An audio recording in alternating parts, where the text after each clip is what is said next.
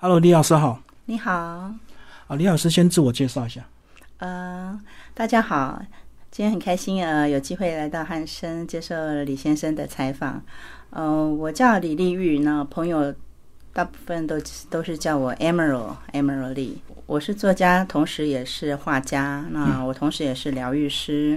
那目前呃拥有的证照是呃智商师，然后灵气治疗师，呢西塔导师，就多门课的西西塔导师跟西塔疗愈师。呃，同时我也做吟唱，自动吟唱也是呃就是有疗愈效果的。好，那李老师是不是先讲一下你当初是怎么样进入所谓的心灵疗愈这块？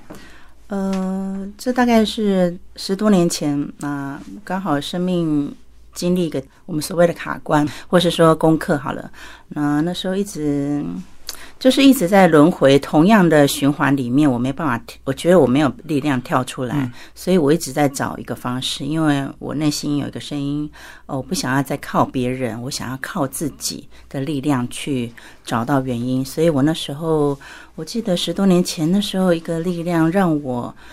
狂翻阅了呃图书馆所有的书籍，我借了所有书籍，床头总是十几本书在看。嗯，然后那时候我在寻找生命的真理跟意义，我想寻找生命为什么要经历这些呃生老病死？苦难对对，我觉得那时候是生老病死苦难，为什么一定要经历这些？所以我一直在找答案。那我那时候就大量广呃，就是阅读所有中外。哦，学就是各个宗教，或者是说灵性导师，我想寻找一个真理、一个答案、一个生死的答案。所以那时候开始跨越呃这个领域去寻找真理，然后就开始慢慢很想要透过一些静心、静坐、冥想，单纯只是静坐，没有那个宗教的因素，只是想透过静心，因为觉得静心完我心里觉得很平静。所以慢慢就哎发现了什么灵气疗愈啊，就是觉得很好玩。那时候完全是很好玩的状态，完全没有想要以它为职业，只是想说可以帮助自己平稳情绪，或是帮助家人而已。应该有得到帮助，你才会一直投入吧？哦，对对对，就是那时候刚开始只是呃分享在我的家人还有我同事身上，然后慢慢的看到，哎，大家就觉得。很多人其实很排斥一些未知的东西，可是我的个性是，我对任何事情都充满开放性的态度。嗯，只要它不是会侵入性或是让我不适的，我就会去试。所以那时候，呃，接触能量疗愈方面，那十多年前其实还蛮。还不普遍，因为那时候网络其实都还好。对，那那时候我只是觉得说，那我试试看。可是我我发现，当我接触它，或是静坐完，或是接受那个，可能只有徒手碰触在身上，然后别人就会感到舒服。我就觉得说，哇，那这个真的是一个很棒的东西，它完全是不侵入性，然后别人又可以得到舒服跟平静。所以我从家人朋友就每天做了。非常多，因为我非常狂热到觉得天哪，我好像发现一个新的东西，然后而且它可以让人呃瞬间回到平静的状态。我觉得这真是一个很棒的领域，所以我就一直在投入身心灵领域里面。可是，一开始有走错路或者花错钱吗？其实到我现在这个阶段，我回头看那时候，嗯，我觉得人生没有任何一段是走错路或花错钱。我觉得每一段。呃，细微的，即使是一个很小的事情，它都是在累积你一些经验，呃，让你修正哪一条是你想要的路。所以在我的生命字典里，没有错跟对，只有适不适合你。我知道，对。你是用比较正面的角度来看，嗯，应该是比较呃宏观的角度去看待很多事情的发生，因为你到最后你才会发现啊，原来那件事也是必要的，就会造就今天的你，就是。的。因为一开始在摸索阶段，可能就很容易相信别人或不同各门各派，最后才会发现哈，可能还是有某一部分比较适合你。是因为当初当然那时候的我，当然会觉得说啊，天哪，我是受害者，我好像别人骗我，害我会走错路。可是到后来，我发现我可以把那些经历淬炼成感恩跟爱，所以这也是促成我这本书一个主要的动机。因为我回头去看我所有的经历的时候，也许你可以跟他说，哦，我走错路，或是别人骗我害我，嗯，但我后来发现，其实里面。还是有爱的成分，或是 support 的成分才会让我去接触那些人事物。嗯，那我宁可在那些经历当中，我留下就是爱跟感恩，其他的我把它当成学习。嗯，对。好，那你有到国外去找课程吗？嗯，有国外的老师来台湾上课。嗯、对，就是譬譬如说，呃，德隆瓦洛他们的课也是国外老师来。对，这段路其实蛮漫长的。那有些人可能会回想或收获很多，有些人可能就会中途离开。对，就回到他本来的生活，他可能或许觉得这有点空洞吧。哦，空洞啊，嗯，我我没有想什么，就像今天 很多人说啊，你成为作家或是画家，其实我目前也是画家嘛。那我都说我从头到尾都不知道我会成为作家跟画家。那你说空洞不空洞？其实，呃，很多时候我没有去想很多，我只有在当下这个时候在做这件事情，或碰到这个人，他是让我开心喜悦的，我就去。我就会去做我，所以我也没说什么。有人是说什么退转啊？我我觉得在我字典里面有这些东西，就是完全就是当下我碰到什么，我去接触它，我开心我就去做这样子。因为有些人如果生命遇到难关，他可能会去学一些比较具体的东西哦，具技巧类的哦，对，比如说学语言啊，学股票怎么理财啊。哦，有我当然也有学啊，后来就是比较落地嘛，就觉得嗯呢，还是灵性跟。物质方面的学习啊，我们还是要 balance 兼顾一下。对对对对对，因为刚开始当然是比较灵性方面去追寻，那后来发现说，好像很多跟我一样的在身心灵领域的就比较飘啊，所以比较飘嘛。对啊，就不食人间烟火嘛。对对，那后来发现说，哦，你还是就是刚开始我会义务帮人家做疗愈嘛，免费。但后来发现，哦，自己也是要付支付一些费用的时候，发现，哦，好像其实物质跟灵性其实是可以平衡的，会让你更踏实的在这个呃人间对去对去。因为一路上确实要花很多学费啊。哦，是的，是的。嗯嗯，任何事情都是啊。对啊，对。好，接下来我们就来讲这本书。这本书是你的生活的散文的随记，是你平常就有记录这样的一个习惯吗？这本书其实促成也不是现在才写的，就是断断续续我写的。那刚开始为什么会有这本书？是其实我一直就是我对很多事情，我我喜欢思考很多事情，我的感受会非常深。其实我一直以为别人都是这样子。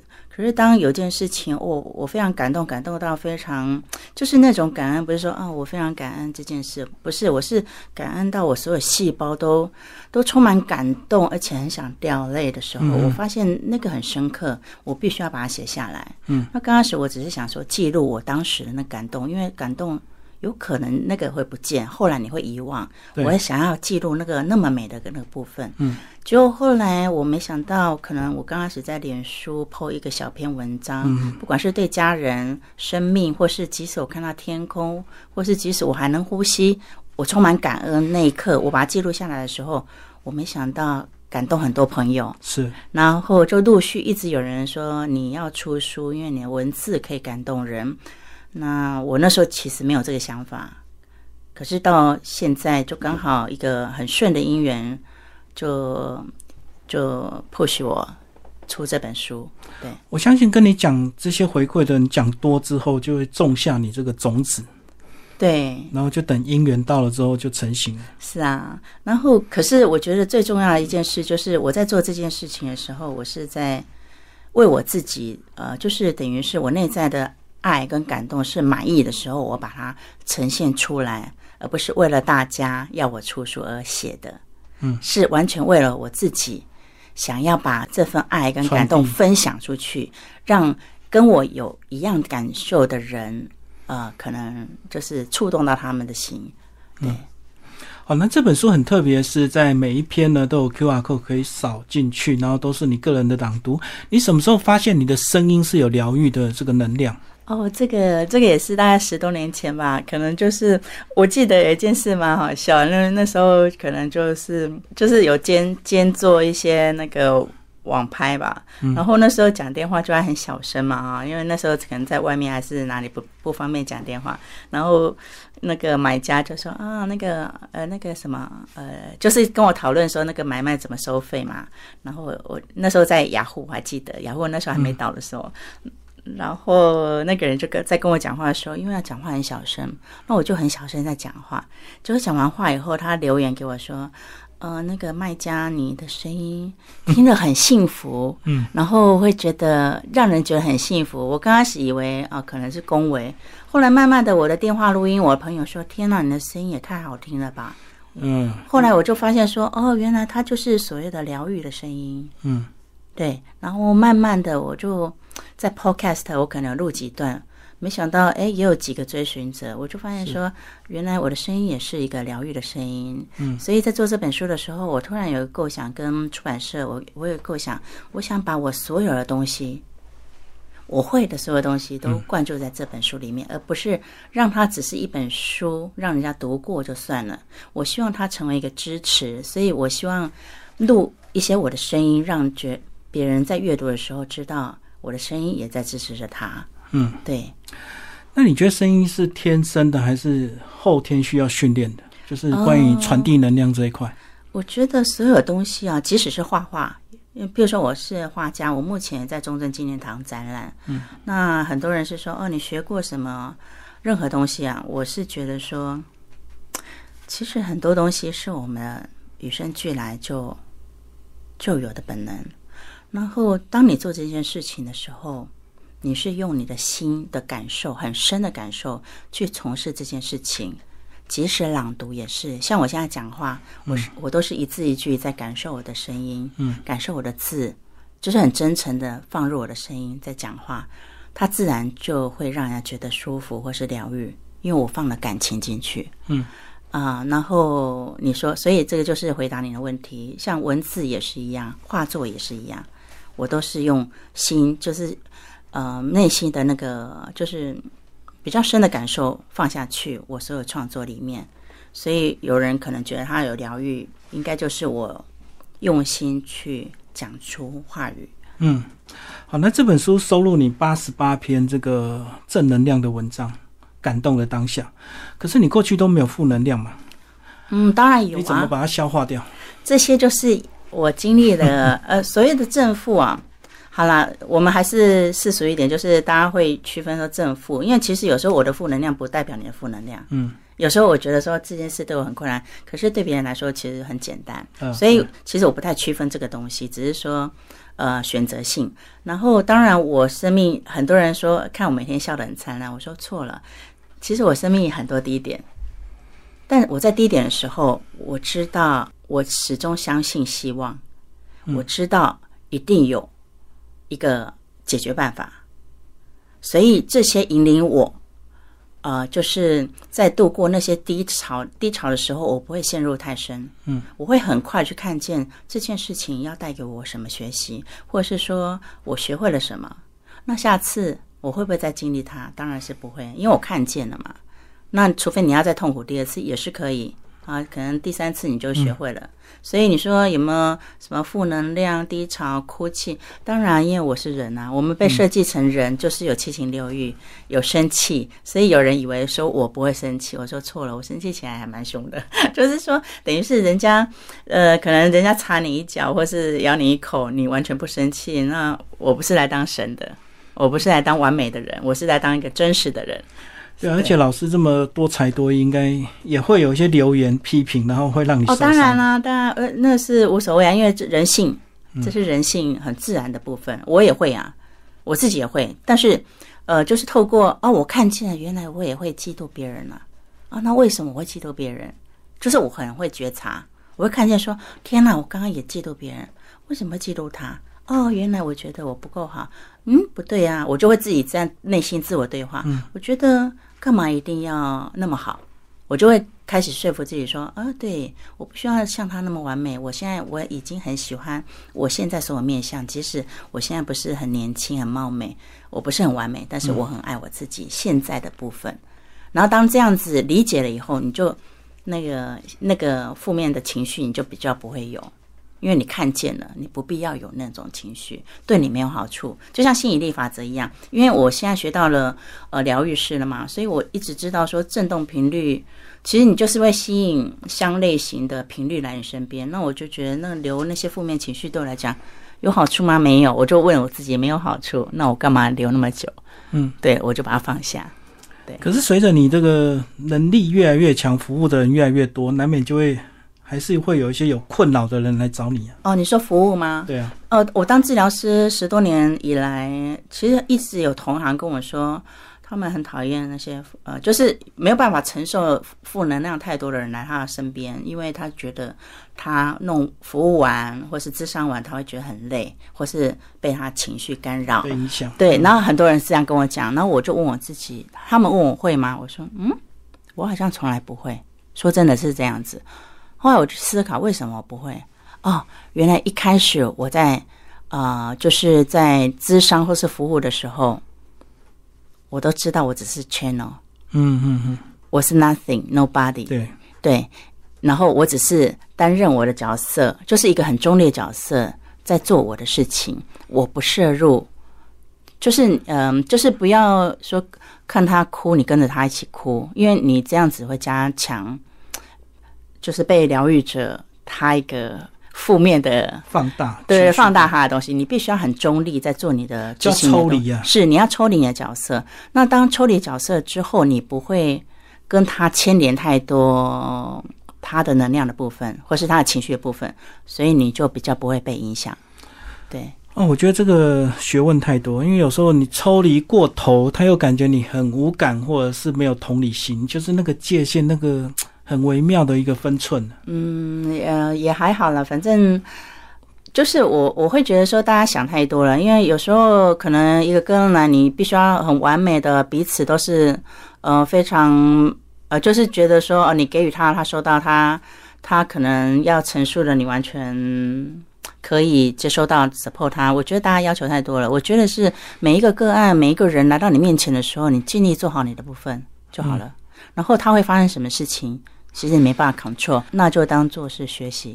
也是他个人的造化，呃，每个人尽力而已。不是每个人，因为如果你是以刚开始我当智商师，我会觉得我在帮人，可是现在我完全不觉得我在帮人。嗯，我觉得我只是在分享，因为我觉得每个人不管他现在多负面、多低潮、多批判，他都有神性的部分，他都有他力量的部分。嗯，那只是他现在被所有情绪或是信念所卡住了。嗯，那我担任的角色只是我让他知道他有，他可以，嗯，而不是帮他。因为一旦我陷入了我帮别人，那就是一个以高对低，上对下，对对。那我觉得每个人都是平等的，没有，因为我我今天也会有低潮的时候，我也需要朋友来 support 我，所以我觉得是互相支持。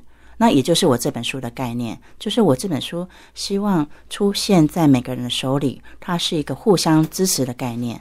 嗯，也许你今天很强大，但是某部分可能遇到，因为我们必须要跟我们家人朋友相处，我们必须要在这个社会上跟人互动，而不是你独居。因为独居你来这边就不好玩了嘛。对。那我们跟人家相处，我们总不能说啊，他太负面了，我不跟这些人相处或干嘛？因为有时候其实，嗯、其实我觉得这也是一个修炼场，很好玩。然后你看到人家的负面，可是也许别人也是看到你的负面，所以等于是互看不顺眼。对对对，所以某部分其实就是不需要要求那么完美的细节的互动，那你会觉得说，当抽离的一些部分，你又可以融入一些部分，其实有时候那个需要智慧的 balance。那你说如何做到？就是透过经验去学习，那也不用要求每次都很完美。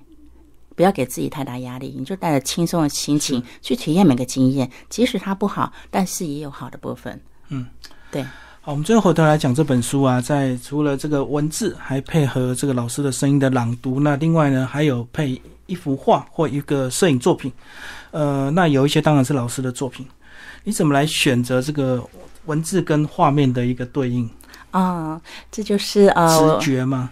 呃，我就是在做任何事情的时候，我觉得都是在静心的状态。嗯，所以当我在创作这本书的时候，嗯、我是先让自己呈现很多感受、感恩。我回想这辈子会让我走到这个阶段，我现在还有力量可以分享我的东西，而不是带着恨在回顾我的人生。所以我是充满感恩，然后把这个爱的能量投入这本书当中。即使我在选任何背景音乐的时候，很多人以为扫 QR code 听到我的声音，呃，就过去了。可是我做每一件事都是非常用心。我所谓的用心是，我不知道有没有人在感受它，但是我知道我自己知道。嗯，然后背景音乐是我有时候那首音乐，它能触动到我的心，有感觉，我就会放。所以你说我如何选择东西，我都是用我的心意为基准。如果那个照片没有让我感觉啊，就是它了，我就不会选。就是我会凭着感觉，会触动到我，符合我的这篇文章，我就会选它。所以我花了很多时间找八十八篇里面的每一个背景音乐，因为那个音乐有的我找二十分钟才找到。是，然后找音乐呢，我又想说，我一定要朗读出来，因为有些人不喜欢看书，有些人可能他没办法阅读。嗯，那我要，我也希望这本书是广及到每个人。尽可能广及到每个人，而不是某部分可能只喜欢身心灵，或是只喜欢爱的部分。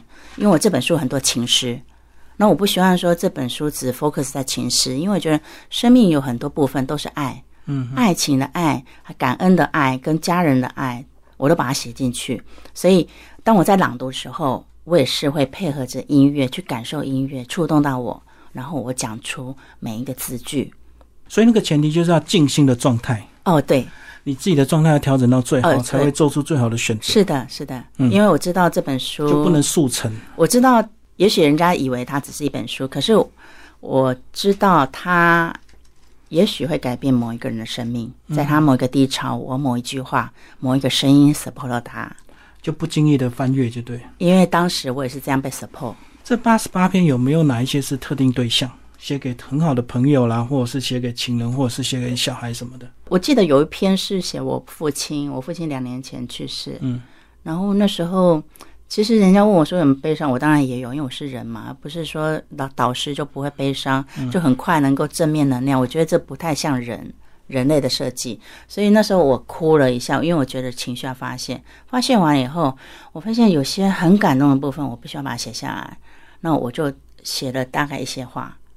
那也是感动了很多朋友，他们有人甚至男生说哭到不行，那我就觉得很棒，因为有些部分我们遗忘了，我必须要把它写下来。所以关于家人的部分我写了，然后关于爱情的部分，很多人有几则是我曾经在脸书 po 过的。那只要我 po，可能我朋友就说：“哦，你又谈恋爱了吗？”我说：“不是，哎，今天可能我听到一首歌。”有感而发，不是，我只是听到一首很美的音乐，不管它是什么音乐啊，不是灵性呢，可能是一个交响乐或是一个西洋歌手唱的音乐，我觉得天哪，太美了，我感受到那个频率。因为我五感很敏敏锐，我感受到那个那个旋律非常美，那个声音非常美。我天呐，我我充满了爱，然后我就觉得我要写一些有感觉的东西。嗯，然后你问我有没有特定对象，我刚开始就想说，嗯，那我可能有恋爱过的经验嘛。我想说啊，那先来一个啊，那时候他对我蛮不错一个画面，再写下来。然后后来又想到说，嗯。有些东西我可以编出来，因为那时候我已经生，我已经充满了爱的感受了。嗯，那我就觉得说，那也许我可以创造一些我想要的情境跟互动。嗯，所以有些剧一样，对对，有些我就在编很美的部分，因为就有个起源，然后之后后来就有自己的想象。是你知道为什么我写那么多情诗吗？因为我看到我身边很多，有时候我都会在观察人群啊，即使在咖啡店，我可以坐很久观察人群。可是我就发现说，天啊，很多单身的男男女女，我觉得他们条件都很好，就是找不到另外不是找不到，是他们我不知道为什么，也许大家是可能因为以前的经历。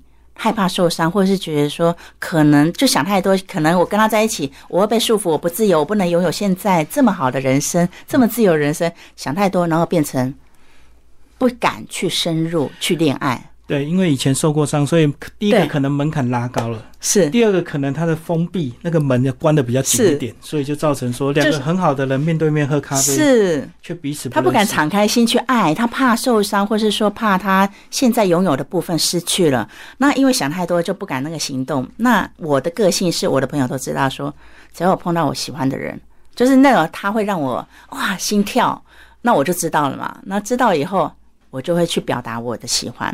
嗯，那刚开始我当然不是这样的人，可是后来我就发现说，天哪，我内在就是明明那么喜欢他，我还要去假装没有感觉，然后不不去跟他互动，不表达我对他的喜欢，我觉得为什么？然后然后当我几年前开始，呃，踏出第一步去表达我对我喜欢的男生的喜欢的时候，我发现那个如释如释重负啊，你懂吗？就是发现说，天哪，我我把我真实情感表达出去是多么。多么喜悦的一件事情！那个能量流动、情绪流动是很重要的，而不是憋在心里。是憋在心里不讲，然后你就会后悔。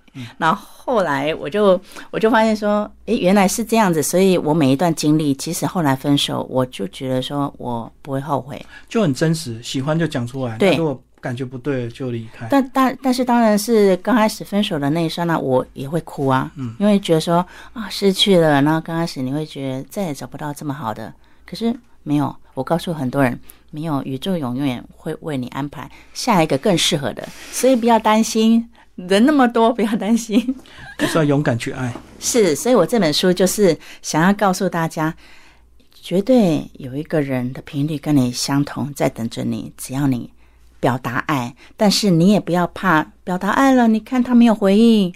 我照你讲的去表达了没有？你表达爱是为你自己，嗯，是为你自己的生命在留下不遗憾的痕迹。然后，即使对方有没有回应，那已经不干你的事情了，因为你始终做着真实的自己，那你就会越来越璀璨了。所以，重点的表达千万不要一个讯息一次发给一百个人。对，那个就是滥情，就不是什么表达。也不一定啊，有人可能情绪比较丰富啊。嗯，所以这边还是有蛮多对象的，只是后面可能会加了很多自己的想象，自己是你生活的乐趣、写作的乐趣，就对。也不是啦，因为你说很多对象，我也没有很多对象。其实，其实我是就是很重感觉的嘛，就是可能那友情、亲情什么都算了。是，就是我的感受是比较深入跟丰沛的。对啊。对，这个好像是一个疗愈师必备的，就是敏感体质。没有，没有，没有。个案讲一大堆，你都没有感觉，那不是？没有，没有。我觉得疗愈师，你把它想太那个了，就像导师一样，大家都以为导师、老师都不会讲错话，都要做得很好嘛，都有一个标准。没有，疗愈师也是一样，我们也是人，所以每个人也是在经历他的部分，所以我们不用去定义疗愈师可能必备什么，没有，没有一个真理。对。那节目最后呢，请老师呢为我们朗读一段里面的这个散文，并且给我们这个在疫情这两年将近三年哦，这些受苦的人哦，得到一些安慰。来，老师，生命总会透过时间来教会你一些什么，而有时这些对当时的你来说是痛苦的。也许你会想，为什么生命要经历这些痛苦、伤心？其实是我们的灵魂彼此约定而设定的一些事件，让我们透过这些事件了解到，你是否常常为了对方而委屈自己，以为爱对方就是要完全容忍配合，而忘了聆听自己内心。所以，你学会了要先珍爱自己、尊重自己，别人才可能会珍爱你、尊重你。你是否遗忘了珍惜、感恩所拥有的，而视其为理所当然？所以在每次分别的时候，你学会了只要珍惜当下，而不是永恒。你是否对世间一切你所爱的人事物过于执着而无法放下？所以在失去的时候，你学会了变。是无法违逆的宇宙法则。你越来越能更快放下，并坚信宇宙将带领你前去更适合之处。你是否以为你再也无法走下去？你的痛苦无助，无人能帮。所以，当你身边的家人与朋友们在此时无条件的支持着你时，你才发现，原来你拥有这么多爱，是你之前所没有发现的。而其实他们的爱一直在你身边。所以，痛苦、伤心伴随着是爱与自我的觉醒，多么美好的礼物！因此，我常对别人说，这是一趟一起爱、一起自己的旅程。借由我刚刚呃为各位朗读的，还有也希望借由这本书《赤爱如诗》，嗯，我希望它成为一个支持跟力量，在这几年疫情当中，呃，受到影响的无数人们，那不管是。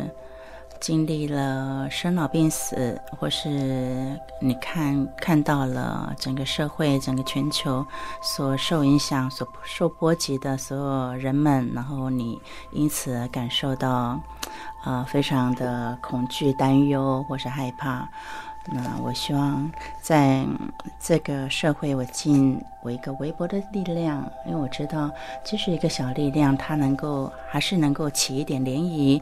那我希望我这本书成为一个光，成为一个灯塔，然后照亮一些人，让他们也成为呃一个力量去 support 到身边呃需要 support 的人，因为我们处在一个。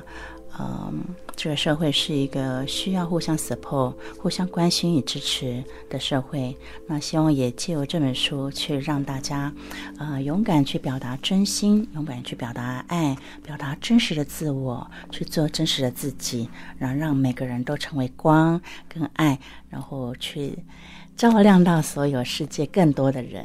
谢谢你们。